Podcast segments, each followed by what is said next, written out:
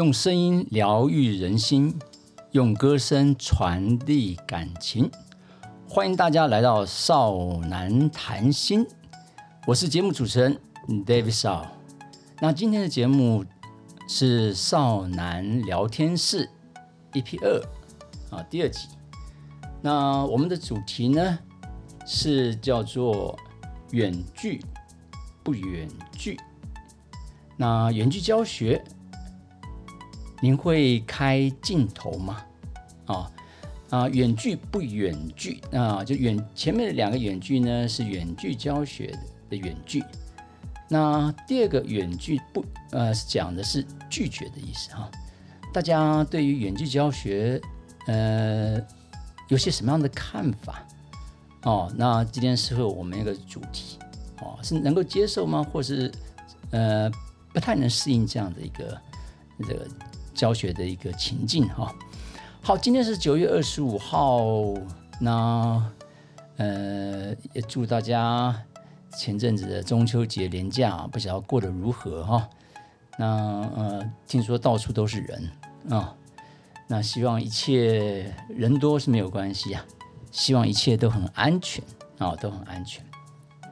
好，首先回到我们的主题哈，那因为今年九月一号开始。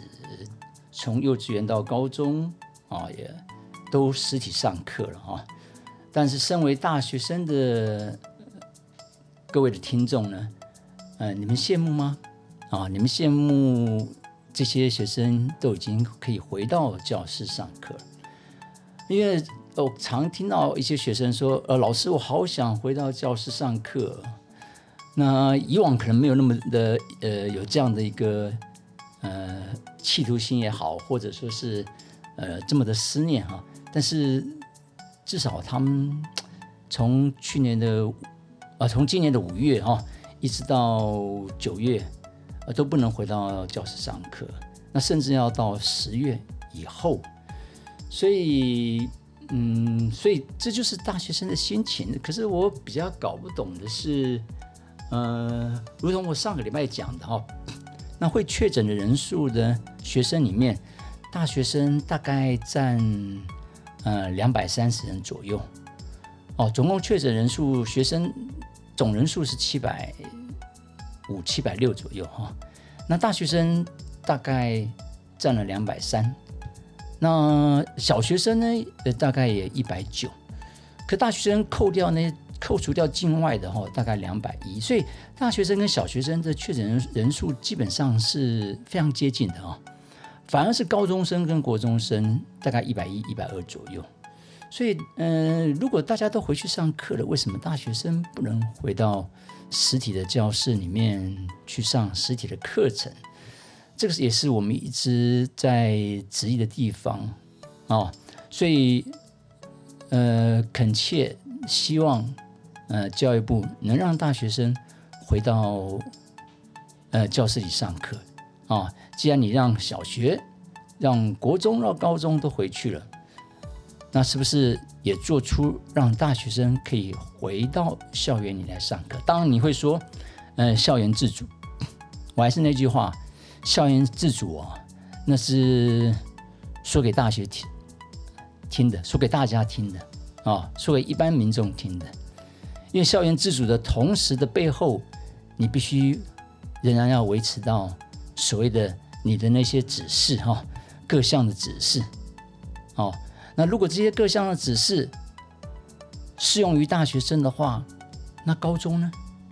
那我看很多私立高中，一个教室里五十人照样上课，啊，也并没有符合到你的标准呢。所以这个部分，呃，我倒希望。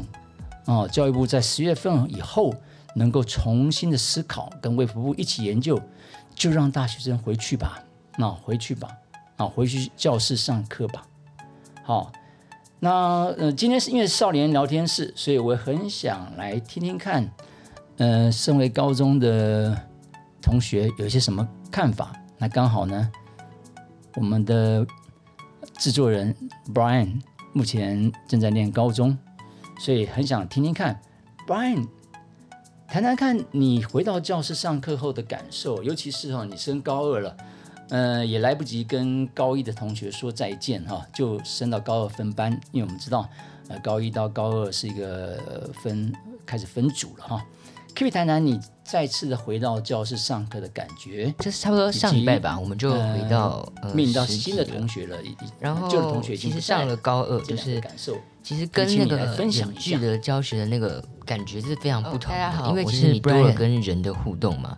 就是你遇到了新同学，然后而且我自己啊，我本身是知道自己的个性，我就是那种远距，就是没有人，就是只要有跟别人竞争的时候，我就会比较努力的，就是想要去念书什么。可是如果你看像远距啊，又没有考试，然后也没有遇到同学，整天就就是远距而已，然后写写作业，那会让我的就是那种读书的那种心态，整整就是还有态度就整个下降。所以其实说实在，我当然。就是那个恶魔那边啦，会想要忍拒，但是我的天神那边会告诉我，还是实体上课比较好，毕竟可以有一些，就是在比如说课程的那个老师的表达上啊，我也可以就是下课不懂，我就可以直接去问老师，呃，不懂可以直接去问同学，就是所谓的就是多了一些人的人，就是人跟人的互动。再来呢，讲到开学，因为我是升高二嘛，然后也换了新班级，那。其实跟高一的同学还是非常有在联络，因为我们就是就是都在几乎就是在同一栋楼啦，因为我们学校蛮多栋楼的，然后我们在同一栋楼，我们就会看到就会打招呼啊，有时候互相聊天啊，然后互相说过怎样什么什么，其实我们都还可以，就是还是有不断的交流，所以我觉得也没有说不说再见，因为我们都还是会再见，还是都会见，所以我觉得这个地方就还好。然后再来呢，因为我们换到新班级嘛，就是有遇到新同学。那有时候就是大家会觉得哦，认识新朋友你会紧张害羞，但是就如上一集说的，就是我们上一集不是有谈到要主动去抓住自己的机会，主动去认识自己，开拓自己的人际关系吗？所以其实我本来就是，就是其实我以前其实就是比较害羞的人，也不是说害羞，就是跟你一开始很害羞，后来熟了就会很熟，就不是那种内向的。但是一开始我就是不敢去认识别人，但从了，但自从就是上了高中或者是现在高二。嗯，我自己是觉得，如果你不赶快认识人，那你就等着被排挤。这是一个很现实的问题，就是你要赶快趁那个圈圈，就是交友，就是大家已经熟了之后的前面，就是你等那个圈圈形成了再加进去，你会变成就是比较外面，就是比较感觉不是在那个圈圈里面的人啦。大家应该懂那种感觉。那所以我就觉得要主动去认识别人，就是其实大家都是很友善的。你主动去认识别人，他就觉得哎，你这个人还不错，然后他就开始跟你讲话。所以呢，我就是秉承这个原则，就是一开学我就马上就是一到教室我就直接去跟同学聊天了。虽然他不认识，我就很尴尬跟他说：“哎，你是谁呀？”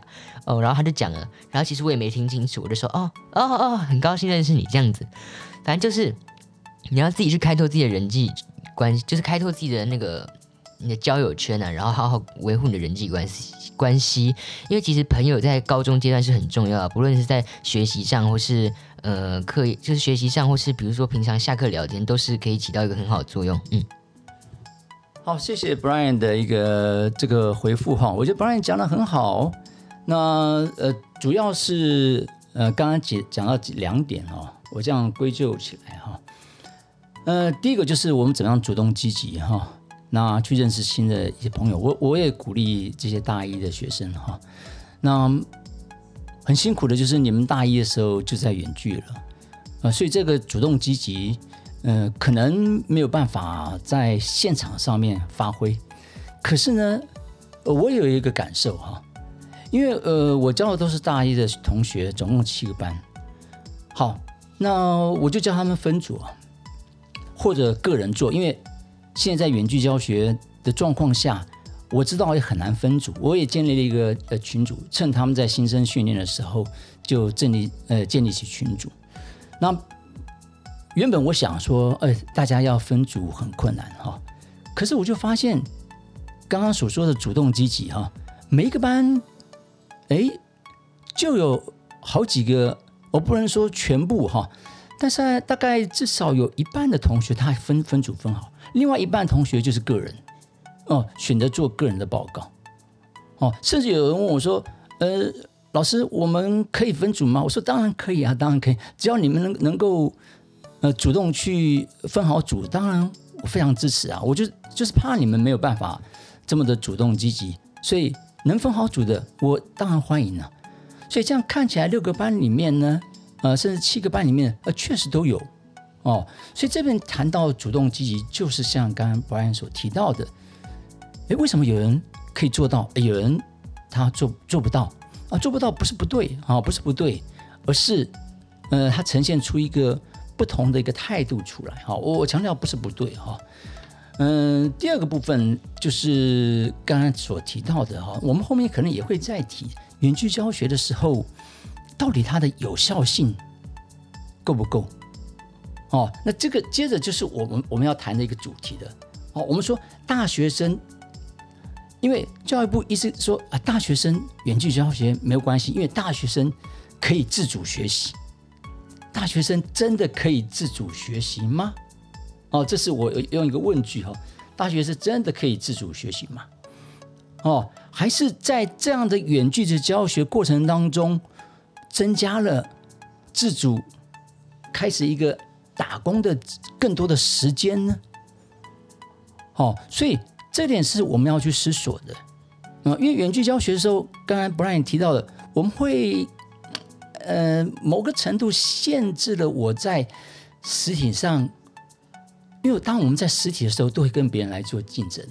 我也不要讲说竞争哈，我们来去一个，呃，在学习上面，我们怎么样来去做一个切磋哦，彼此的一个切磋哦，彼此的一个学习哦。那如果讲竞争，也不是说不可以哦，那就是在功课上面的一个切磋跟竞争哦，这种比较是呃良性的竞争啊，良性的竞争对。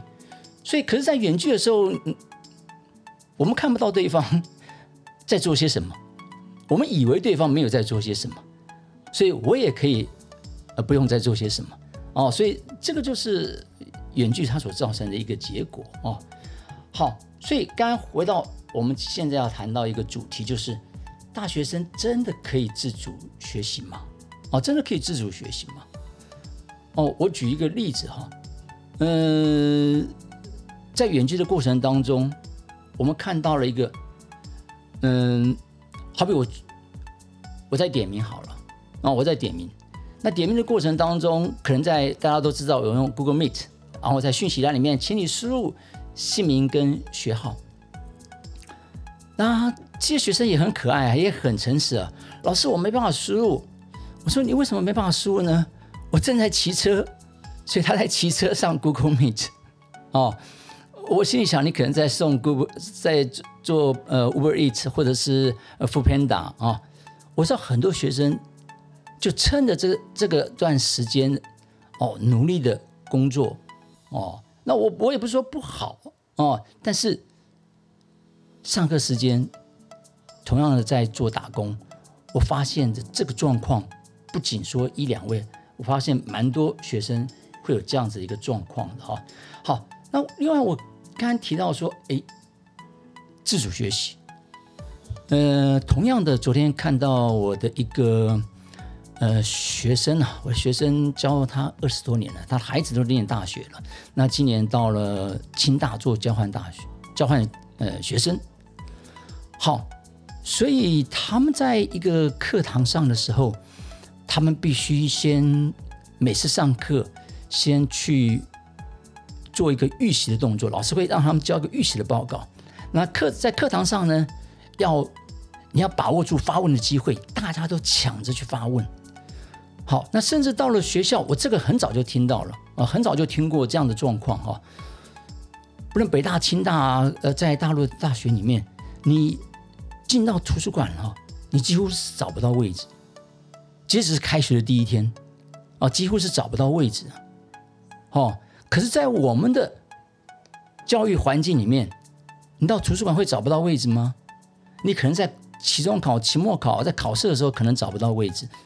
在大学开学的第一天，嗯，图书馆应该是很空的啊，应该是很空的。所以自主学习，当然我们要看人了啊，真的要看人。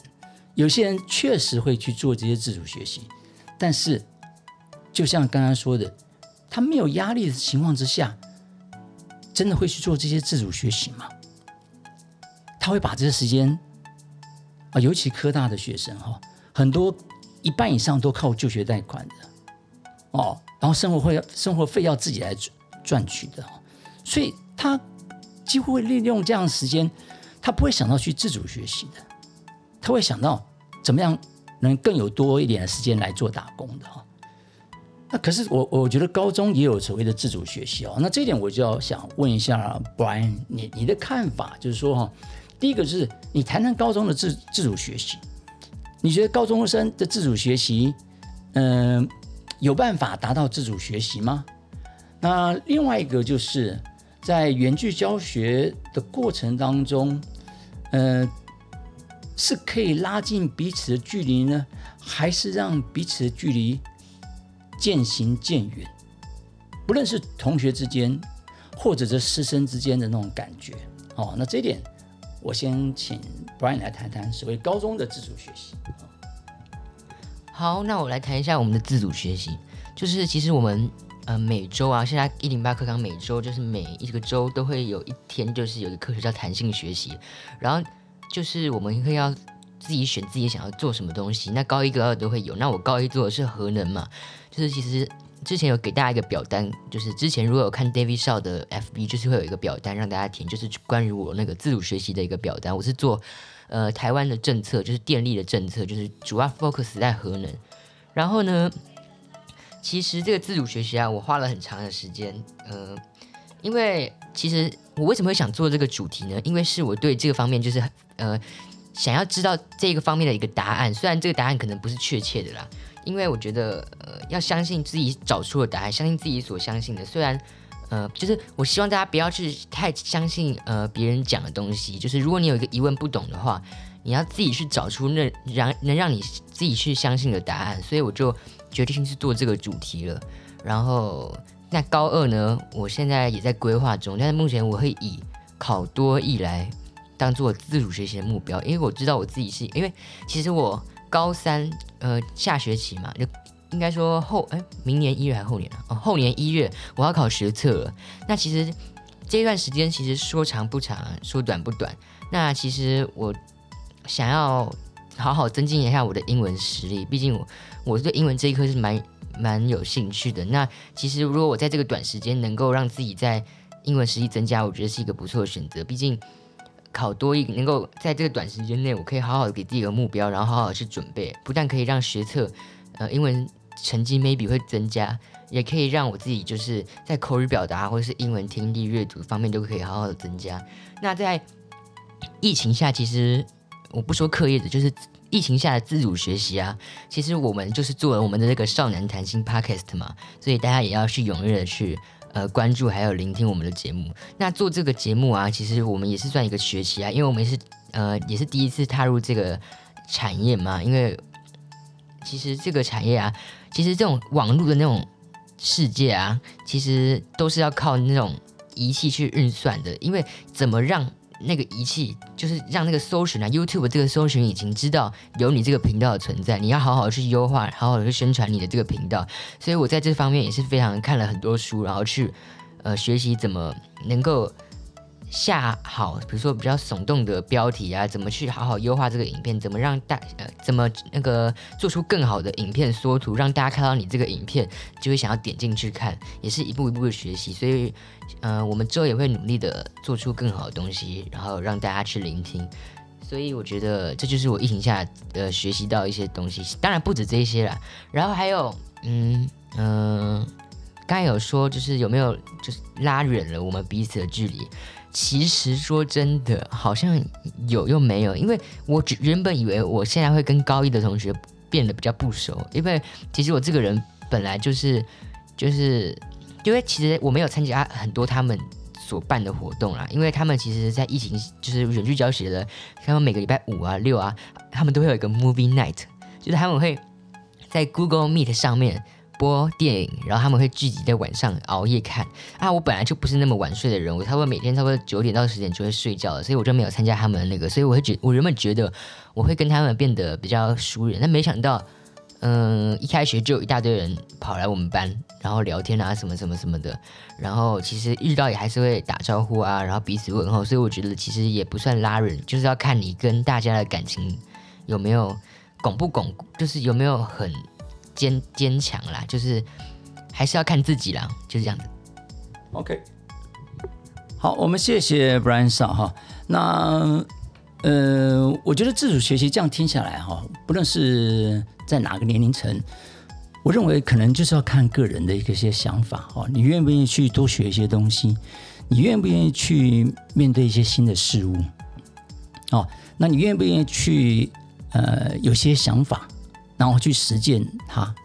所以这个自主自主学习的部分哈、我觉得还是要看个人哦，不是看所谓的年龄，好像大学生就会自主学习，然后高中生、小学生就可能，或者国中生就不会是去做这样的自主学习。我觉得真实要看个人啊、个人的一些个呃成长的过程、成长的背景等等的哈、还有每个人他的需求。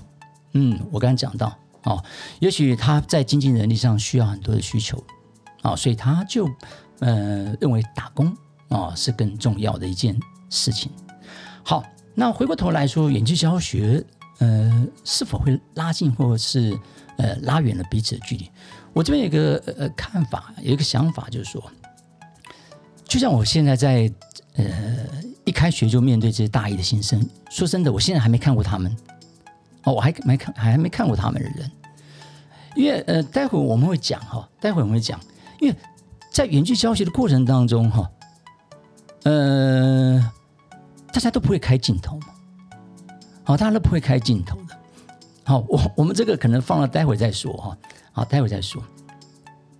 那可是我回过头来讲哈，嗯，到底拉近或拉远了彼此的距离呢？那就看我们怎么去运用了啊，这要看我们怎么来运用。拿我来说，我一定开镜头的，啊，我一我一定开镜头的。可学生里面都完全不开镜头，甚至好比说我请他开镜头，呃，老师对不起，我我没有镜头，好好。然后呢，我说呃，请你然后来回一个话，老师对不起，我没有麦克风。我说好好，所以各种各各式的理由都有，那我都相信你可能没有镜头，没有麦克风哦。老师不好意思，我退出了会议了啊，因为这个我电脑被我的饮料弄湿了。哈哈好哦，老师，我的笔电没电了哦，我要先退出哦，待会再进来哈。好，这是很很呃很多很多的呃一个不同的一个一个现象的产生哈。可是我这边必须说哈，那我们怎么想办法拉近彼此的距离，拉近彼此的感受呢？呃，这个这个想法是呃我太太哈，我们在跑步的时候，她有上过一个跑步的课程。那跑步的课程里面呢，每次他们就把自己的跑步的呃一个记录截图下来，然后做成个人的一个相簿，啊，上传到他的群组里面。那这个给我一个想法，就是哈，每次园区教学的时候，当我可能会问大家，你呃，我相信每一个老师在园区教学的时候，有的时候感感觉就像做 p o c k e t 一样哈，因为这你你在自言自语在做广播的的那种感觉哈。那因此呢，我会问大家一些问题，哦，或者你课堂上你听完这两节课之后，你的感受是什么？马上立刻 right now，你把那样的一个反思就在记事本里面哦，就在记事本里面，我给大家一个加分的一个一个项目哈、就在记事本里面。那我的助教呢，在晚上十二点呢就会截止，然后把它截图，截图之后呢放在这群组的相簿里面。那我都会去看哈、他们在在我在十二点前我都会去看，然后看每一个人的一个想法或者给我的一些回馈。那这个时候我会在下次上课的时候，诶，跟他们做做一个对谈。我觉得这点倒是拉近了我我们彼此的距离，因为他们有些感受，他们听到说啊，原来少爸有一个这样的经验，少爸有这样的一个梦想，我要想想看，我是不是要去找回我自己的梦想等等的。哎，我觉得拉近了我们的距离。虽然我们还没看到面，虽然他们看到我，我们没有亲自的见面，所以回过头来，我们来看远距教学。其实我二十六年前在美国的时候就有远距教学的经验好，就远距教学的经验。当时我们就在教授就在问我们一个问题：远距教学未来可以取代教室上课吗？或者科技、电脑科技可以取代人类，可以取代老师吗？二十六年前，在美国就在探讨这样的问题。说真的，我真正看过电脑是二十六年前到美国去念书的时候，应该说三十年前在美国念书的时候，我才真正看到电脑。可那时候的远距是靠透过 satellite，然后卫星，相当相当昂贵。我们跟别州的学生来做对谈，啊，做对谈，那个时候是非常昂贵的啊。现在很轻松了，也免不用费付费，对不对？Google Meet 啊，用学校的账号，完全不用付费。那只不过哦，可能我们没有一个大家因为没有开镜头的关系，我们有没有一个及时的感觉。哦，不像透过塞来，大家全部的影影像全部都在那个大荧幕上面哦，大荧幕上面。好，所以这个是我想呃呃跟大家谈的哈。那今天我想讲的远距教学有没有办法取代所谓的实体上课呢？或者未来的科技科技哦，能不能够取代？老师这个角色呢？那这点是我想问一下 Brian 的。虽然 Brian 刚刚也有提到了啊，可是大家似乎现在已经慢慢要习惯远距教学这件事情了。可是远距教学它真的能够取代教室，或者是取代一个老师这样的一个职位吗？哦，这点我问一下 Brian 的看法是如何？嗯，其实对于远距教学，我秉持的就是。我自己其实也是不是特特别想要远距啦，这样讲有点假，因为可能当有些学生就是，其实我很常听到有些学生会就是朋友啊会说什么哦，我们好想回学校，什么什么好想实体上课，但是我相信他们心里可能真的要回学校那一天，可能还是会有点失望，因为其实远距教学真的还蛮爽的，因为你就是就是其实自己的时间变了很多，那也可以做很多。就是自己想要做的事情，但是对我来讲，真的是少了一个，就是一个努力的动力了。虽然在这个地方啊，其实要怪的应该是要怪自己的态度啦。其实我们如果与其是讲远距教学不好，远距教学不好，不如要想怎么改变自己。在远距教学下，你怎么还是依旧的努力去做你应该要做的事情？就是说，呃，你要秉，就是你。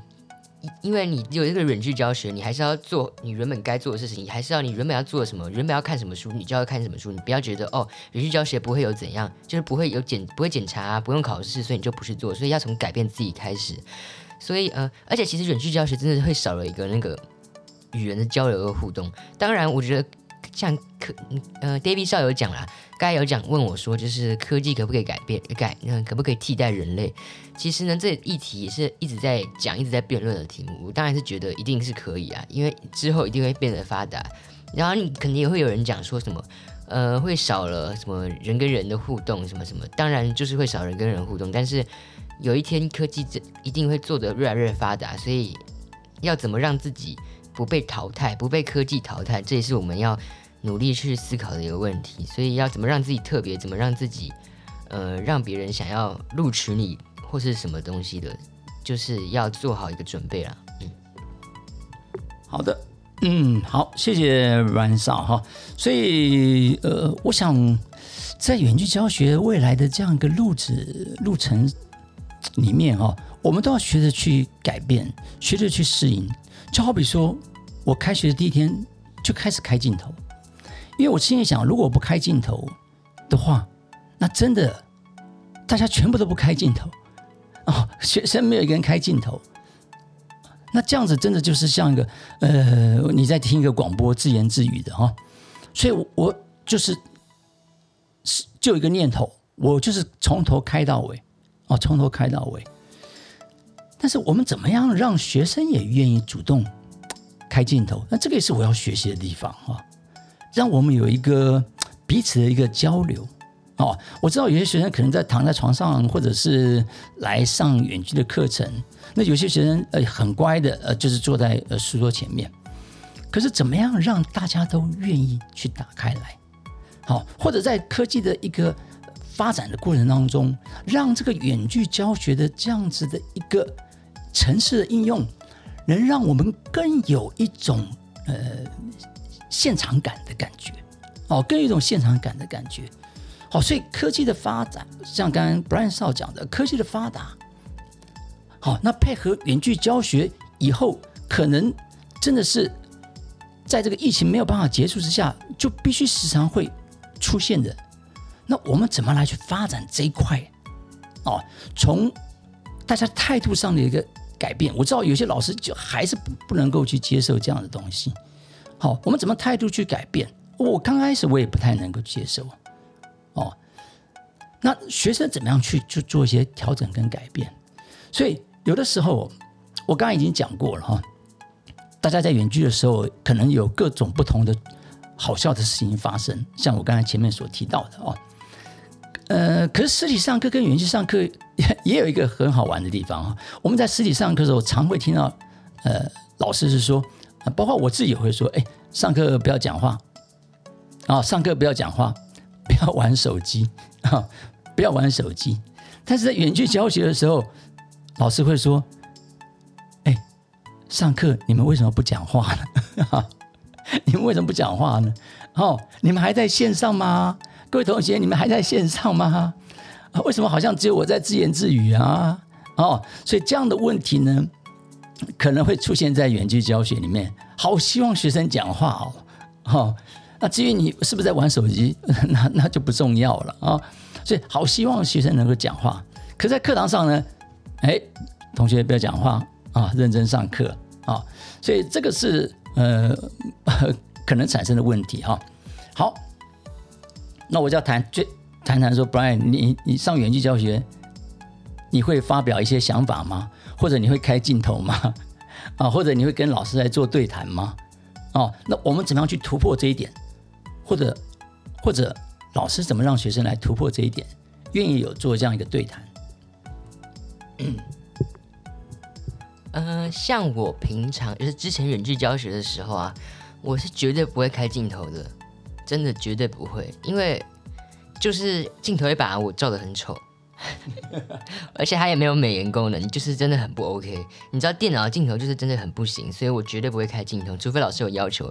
但老师有要求的话，其实我非常固执的人，我也不怎么会开。嗯，可是如果真的真的老师很强硬的要求，我才会开啦。就比如说体育课，你体育课就当然要开啊，不然老师怎么知道你在干嘛？但是其实其实应该全台湾的呃高中或国中或是小学体育课。大部分都在做激励吧，就是那种居家激励运动、塔巴塔这样子那类的东西啦。那我就一定会开。那平常跟老师的交流也是老师点到我，我才才会去回答的。但其实如果我们在实体上课的时候，你自然就是老师有问题，你就会直接去呃回答老师。比如说他问你什么问题，你就会马上热烈的回应。当然是在，当然现在在高二这个班上目前是没有，因为大家都还不熟啦。反正就是还是会。主动去回应，但是在呃远距教学，其实真的会像 David 校讲一样，大家都不怎么回应，除非就是那就是有些人会非常的积极，那些人就是拯救班级的一些嗯拯救班级的人，因为这样老师才不会觉得那个完全没有人回应他，所以真的要感谢那些人。但其实我们也要学会好好，就是因为其实有时候真的是蛮懒的，就是也不能说懒啦，就是真的是懒得回，也不能说懒得回，因为。就是不想，就是不想开镜头啊，不，就是不想开镜头，不想开麦克风，就是回老师啊。因为我在我房间自己做自己的事情，当然也有上他的课啦，但是，嗯，就是没有那个，就是就是不想回他了。你就是知道学生的心态，就是不想回，就是这样子。好，嗯，我想这是所有学生的一个心态哈。那作为老师的我们呢？怎么样来去引发学生的一个主动积极的回应？哦，怎么样来引发学生主动积极的回应？你看，像我让他们写呃一个反思哈，哇，一个班里面我不能我我不能我说所有人都会写，但是一个班里面大概二十几个人，而就二分之一二分之一都会去写。那写的那东西东西东西的话，我我下个礼拜想让他用话讲出来，来跟大家分享哦。所以这个样的主动积极啊，我会让老师特别去注意到这些孩子哦。当你愿意去主动积极的时候，我特别会去注意到你们。就如同上礼拜我想讲的哈，那我每个学期都要用六个助教，那我为什么会找到这些助教呢？哦，因为在观察一个学习的时候，边上课我会边观察人，边上课会边观察人，哪些人感觉上是主动积极的，哦，哪些人感觉上他是一个很好态度的人，所以我会把他收纳做我助教的一个，在我助教的一个呃包裹里面。啊，包裹里面，最后从这个包裹里面去找到我觉得最好的啊，最好的啊，所以这样子在呃远距教学的一个呃互动上面哈，那做老师的也要有些诱发性啊，有些诱发。那当诱发有有些时候，这个成绩也是一个诱发的一个因素嘛。就像我说过，有些人主动会去写那些东西，那有些人就不会去写那些东西。好，那现在是我要诱发大家怎么把他写的那些东西能够用话来讲出来。好，所以今天最后呢，那我认为哈，呃，不论是远距教学也好，不论是这个疫情也好，我记得很早很早有一部片子，呃，国外的一部片子叫《与狼共舞》哈，因为人类是很是没有办法跟狼来生存活在一起的哈。人类可以养狗、养猫、养宠物，但是你没有看到去养呃狼、养老虎的这样子的哈。但是在那个电影里面，呃，那个狼跟人的相处彼此哈，那他们是呃非常的一个密切的哈，非常的怎么讲呢？呃，感情深厚的哈。所以怎么样去与狼共舞？怎么样去与疫情来相处哈？我觉得。呃，就是我们要有一个，嗯，应该怎么说呢？在我那个年代里面，有所谓的新生活运动哈。那在这个世纪里面，我应该新新生活运动了。也就是我们新生活运动里面，怎么跟疫情来相处？在新生活运动里面，我们怎么来跟所谓的远距教学来相处？哦，我们要打破以往的那样子一个生活的。模式，好，怎么样来去？因为现在是疫情，对不对？现在是疫情的问题，那问题又有所谓的环保的议题啊。啊，刚刚那个 Brian Shaw 提到的所谓的核能环保的议题，好，那甚至我们看未来也有什么战争的议题啊？说明战争就在我们的面前，又或者我们会缺乏粮食、缺乏水等等的东西。都会出现在我们的生活里面，那我们怎么去应变它？啊，我们怎么应变它？所以，怎么样去与狼共舞？我们来跟疫情的相处。好，刚刚带了母亲去打了 A Z 的第二剂，学会去跟他来相处。哦，你说真的，现在所谓突破性的感染越来越多了，哦。